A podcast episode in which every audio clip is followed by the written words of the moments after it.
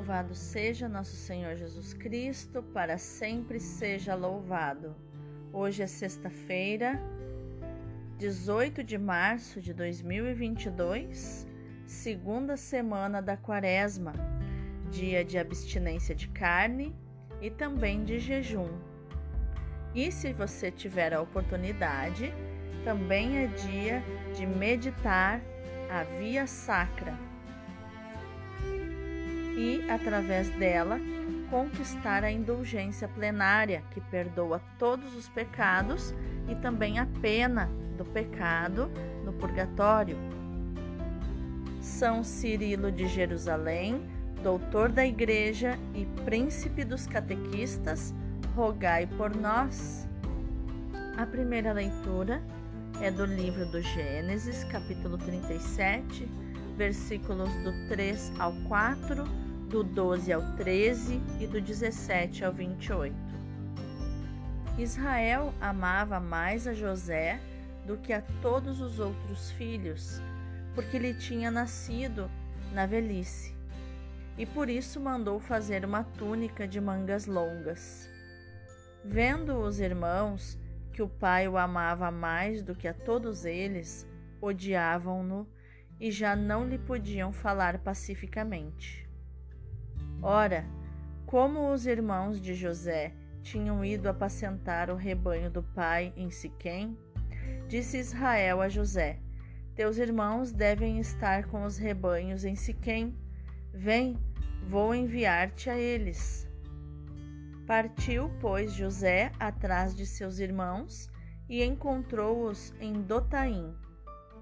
Eles, porém, tendo-o visto ao longe, antes que se aproximasse, tramaram a sua morte. Disseram entre si: Aí vem o sonhador, vamos matá-lo e lançá-lo numa cisterna. Depois diremos que um animal feroz o devorou. Assim veremos de que lhe servem os sonhos. Rubem, porém, ouvindo isto, disse-lhes: Não lhe tiremos a vida, e acrescentou: não derrameis sangue, mas lançai-o naquela cisterna do deserto, não o toqueis com as vossas mãos. Dizia isto porque queria livrá-lo das mãos deles e devolvê-lo ao pai. Assim que José chegou perto dos irmãos, estes despojaram-no da túnica de mangas longas, pegaram nele e lançaram-no numa cisterna que não tinha água. Depois sentaram-se para comer. Levantando os olhos, avistaram uma caravana de ismaelitas. Os camelos iam carregados de especiarias, bálsamo e resina que transportavam para o Egito. E Judá disse aos irmãos: Que proveito teríamos em matar nosso irmão e ocultar o seu sangue? É melhor vendê-lo a esses ismaelitas e não manchar nossas mãos, pois ele é nosso irmão e nossa carne. Concordaram os irmãos com o que dizia. Ao passarem os comerciantes madianitas, tiraram José da cisterna e por vinte moedas de prata o venderam aos ismaelitas, e estes o levaram para o Egito. Palavra do Senhor, graças a Deus. O salmo de hoje é o Salmo 104, versículos do 6 ao 21. Lembrai sempre as maravilhas do Senhor. Mandou vir então a fome sobre a terra e os privou de todo o pão que os sustentava. Um homem enviara à sua frente José, que foi vendido como escravo apertaram os seus pés entre grilhões e amarraram seu pescoço com correntes, até que se cumprisse o que previra, e a palavra do Senhor lhe deu razão. Ordenou então o rei que o libertassem, o soberano das nações mandou soltá-lo. Fez dele o senhor de sua casa e de todos os seus bens o despenseiro lembrai sempre as maravilhas do Senhor. O Evangelho é Mateus 21, do 33 ao 43 e do 45 ao 46. Naquele tempo, dirigindo-se Jesus aos chefes dos sacerdotes e aos anciãos do povo, disse-lhes: Escutai esta outra parábola. Certo proprietário plantou uma vinha, pôs uma cerca em volta, fez nela um lagar para esmagar as uvas e construiu uma torre de guarda. Depois arrendou-a a vinhateiros e viajou para o estrangeiro. Quando chegou o tempo da colheita, o proprietário mandou seus empregados aos vinhateiros para receber seus frutos. Os vinhateiros, porém, agarraram os empregados, espancaram a um, mataram a outro e ao terceiro apedrejaram. O proprietário quando chegou o tempo da colheita, o proprietário mandou seus empregados aos vinhateiros para receber seus frutos. Os vinhateiros, porém, agarraram os empregados, espancaram a um, mataram a outro e ao terceiro apedrejaram. O proprietário mandou de novo outros empregados, em maior número do que os primeiros, mas eles os trataram da mesma forma. Finalmente, o proprietário enviou-lhes o seu filho, pensando: ao meu filho eles vão respeitar. Os vinhateiros, porém, ao verem o filho, disseram entre si: Este é o herdeiro. Vinde, vamos matá-lo e tomar posse da sua herança. Então agarraram o filho, jogaram-no para fora da vinha e o mataram. Pois bem, quando o dono da vinha voltar, que fará com esses vinhateiros? Os sumos sacerdotes e os anciãos do povo responderam: Com certeza mandará matar de modo violento esses perversos e arrendará a vinha a outros vinhateiros que lhe entregarão os frutos no tempo certo. Então Jesus lhes disse: Vós nunca lestes nas Escrituras: a pedra que os construtores rejeitaram tornou-se a pedra angular. Isto foi feito pelo Senhor e é maravilhoso aos nossos olhos? Por isso eu vos digo: o reino de Deus vos será tirado e será entregue a um povo que produzirá frutos. Os sumos sacerdotes e fariseus ouviram as parábolas de Jesus e compreenderam que estava falando deles. Procuraram prendê-lo, mas ficaram com medo das multidões, pois eles pois elas consideravam Jesus um profeta. Palavra da salvação, glória a vós, Senhor. Então, quais os ensinamentos de inteligência emocional e espiritual nós podemos encontrar nos textos de hoje? A primeira leitura nos mostra que a história de José é mais um exemplo de como Deus escolhe os pequenos para realizar os seus projetos de salvação essas escolhas de Deus suscitam muitas vezes o ódio e a inveja, que levam ao afastamento, se não mesmo à eliminação do predileto. A história tem evidentes objetivos didáticos. A sua composição, a partir de legendas com origem em diferentes tradições literárias da Bíblia, javista, eloísta, sacerdotal explica algumas divergências, como a iniciativa de salvar José, ora atribuída a Ruben, versículo 21, ora atribuída a Judá, versículo 26. Há, em toda a história, um horizonte de otimismo e universalidade, conforme o versículo 28. Dentro das intrigas e contendas tribais, atua a invisível providência de Deus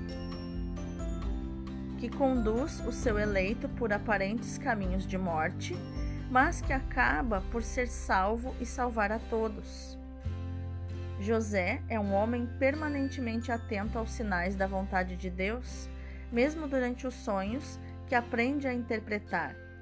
A túnica de príncipe separa-o dos irmãos, cavando uma profunda incomunicabilidade entre eles um profundo abismo entre eles. José é figura de Cristo, a sua perseguição e o seu sangue são o preço que o Pai tem de pagar para abraçar num só abraço todos os filhos, já não unidos pela corresponsabilidade no mal, mas pelo beijo de paz que, com o perdão, lhes é oferecido pelo irmão inocente. Já no Evangelho, nós vemos que os príncipes dos sacerdotes e os anciãos são os vinhateiros que têm o privilégio de cultivar a vinha predileta de Deus, o povo de Israel. No momento da colheita, em vez de apresentarem os frutos ao dono, que é Deus, querem apropriar-se deles e maltratam os profetas que lhes são enviados. Finalmente, Deus lhes envia o seu próprio Filho, que é Jesus, que lhes está a falar. É a última oportunidade que Deus lhes oferece para que se tornem seus colaboradores na obra da salvação. Mas acontece exatamente o que a parábola dizia sobre os vinhateiros malvados. Compreenderam que eram eles os visados e procuraram prender Jesus. E conduzidos habilmente por Jesus, são eles mesmos que tiram as consequências de um tal ato. O dono, que é Deus, dará morte afrontosa aos malvados e arrendará a vinha a outros vinhateiros que lhe entregarão os frutos na altura devida, como nos diz o versículo 41. Quando Mateus escreve este evangelho, já se tinham verificado a alegoria de Isaías e a profecia de Jesus. Os chefes do povo de Israel tinham efetivamente matado o filho fora da vinha, fora dos muros de Jerusalém, e a cidade santa já tinha sido destruída por Tito no ano 70 e caído em mãos estrangeiras, o Império Romano. Os novos vinhateiros, os pagãos convertidos, cultivavam a nova vinha, a igreja, dando a Deus abundantes frutos, com adesões cada vez mais numerosas à fé cristã, como nos mostra os Atos dos Apóstolos. Então, vamos meditar mais profundamente na liturgia de hoje, para que possamos fazer mais do que um devocional, um estudo sobre a palavra de hoje. José, de quem nos fala a primeira leitura, é uma impressionante figura de Jesus, tal como o filho herdeiro de que nos fala o Evangelho.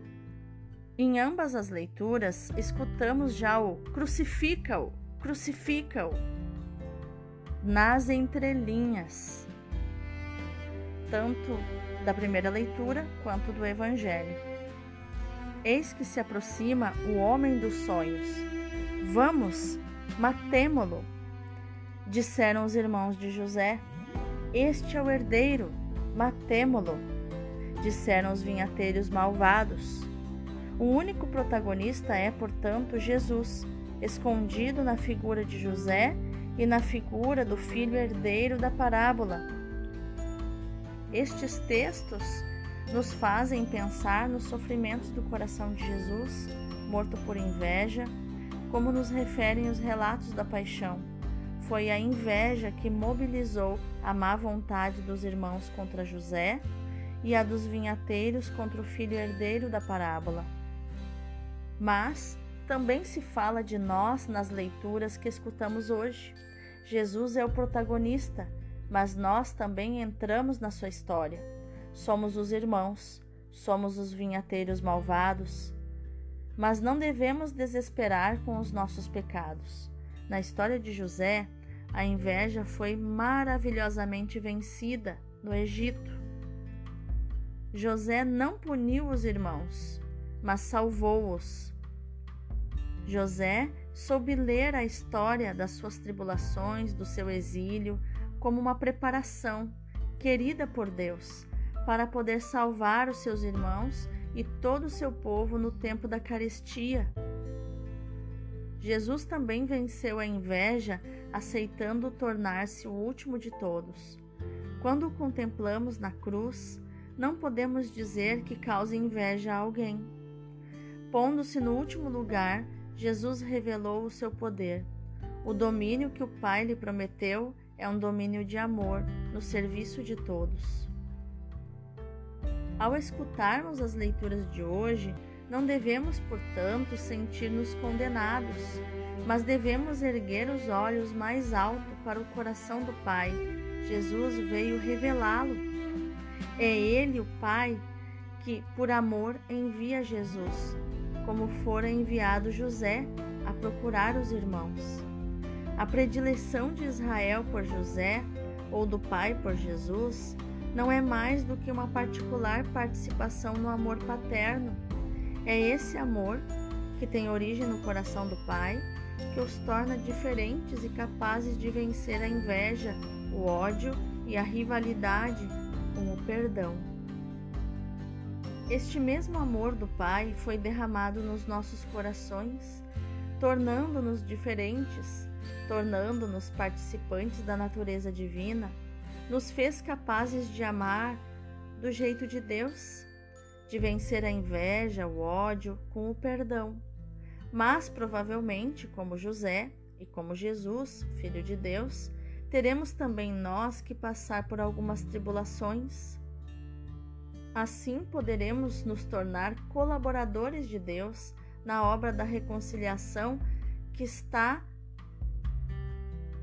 pronto para realizar no coração do mundo.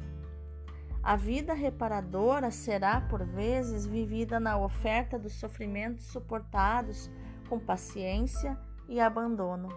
Mesmo na noite escura e na solidão, como eminente e misteriosa comunhão com os sofrimentos e com a morte de Cristo pela redenção do mundo, para a glória e alegria de Deus.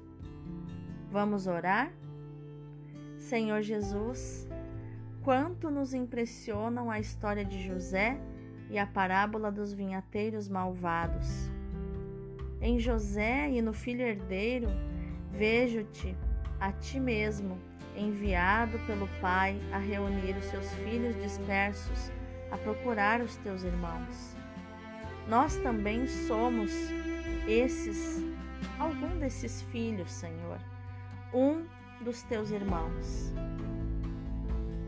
e te contemplamos, Senhor, vítima da inveja e do ódio, e pensamos nos sofrimentos do teu coração sensível e inocente. Contemplamos o amor obediente com que o Senhor realizou o projeto do Pai e nos alcançou o perdão e a graça de uma vida nova, um amor verdadeiramente vencedor. Por isso, te pedimos, purifica o nosso coração de todo sentimento de inveja e de ciúme e nos enche de mansidão e humildade para contigo estarmos a serviço de todos os irmãos. Amém. Agora, meu irmão, minha irmã, eu te convido a contemplar esta palavra de hoje. Quem vem? O irmão ao seu irmão culpado para o reconduzir e lhe perdoar. Sim, embora Deus não se envergonhe de nos chamar seus irmãos, São Paulo exprime abundantemente a sua admiração sobre esse assunto, nos primeiros capítulos da sua carta aos Hebreus. Outrora diz: Deus falou aos nossos pais pelos profetas mas nos nossos dias foi pelo seu próprio Filho, que criou o mundo com ele e que o fez herdeiro de todas as coisas. Ele é o esplendor da sua glória e imagem da sua substância. Tudo sustém pelo poder da sua palavra, e depois de nos ter purificado dos nossos pecados, sentou-se no mais alto dos céus à direita da majestade divina, sendo também elevado acima dos anjos que o seu nome comporta, porque quem é o anjo ao qual Deus tenha alguma vez dito: Vós sois meu filho, hoje vos gerei, e ainda serei o seu pai e ele será o meu filho? A Escritura diz dos anjos que Deus os fez seus ministros, mas diz ao Filho de Deus o vosso trono, ó Deus, será um trono eterno. E noutro lugar, Reconhecendo-o como Criador de todas as coisas, ela lhe diz: Senhor, criastes a terra desde o começo do mundo. Também, quem é o anjo ao qual o Senhor tenha dito: Sentai-vos à minha direita, até que eu tenha reduzido os vossos inimigos a servir de escabelo para vossos pés? Entretanto, o seu filho adorável, Deus tornou por um pouco de tempo inferior aos anjos, tornando-o passível e mortal, mas em seguida coroou de glória e de honra. Era digno de Deus que, para conduzir a glória aos seus filhos, consumisse pelos sofrimentos aquele que entre eles devia ser o autor da sua salvação. Porque o Salvador e os resgatados são da mesma raça humana e não se envergonha de os chamar meus irmãos. Tal é o magnífico ensino de São Paulo. O hóspede do sacrário é nosso irmão, um irmão amoroso que se sacrificou por nós. Como haveríamos de hesitar em ir dizer-lhe o nosso amor? Em ir até o sacrário declarar a esse que nos chama de irmãos o nosso verdadeiro e profundo amor? Que nossa ação no dia de hoje, nesta sexta-feira de penitência, de reflexão, de recolhimento, seja meditar nesta palavra, seja proclamar esta palavra e, acima de tudo, viver esta palavra de Mateus 21, 42, que diz: pedra que os construtores rejeitaram transformou-se em pedra angular. Deus abençoe o teu dia.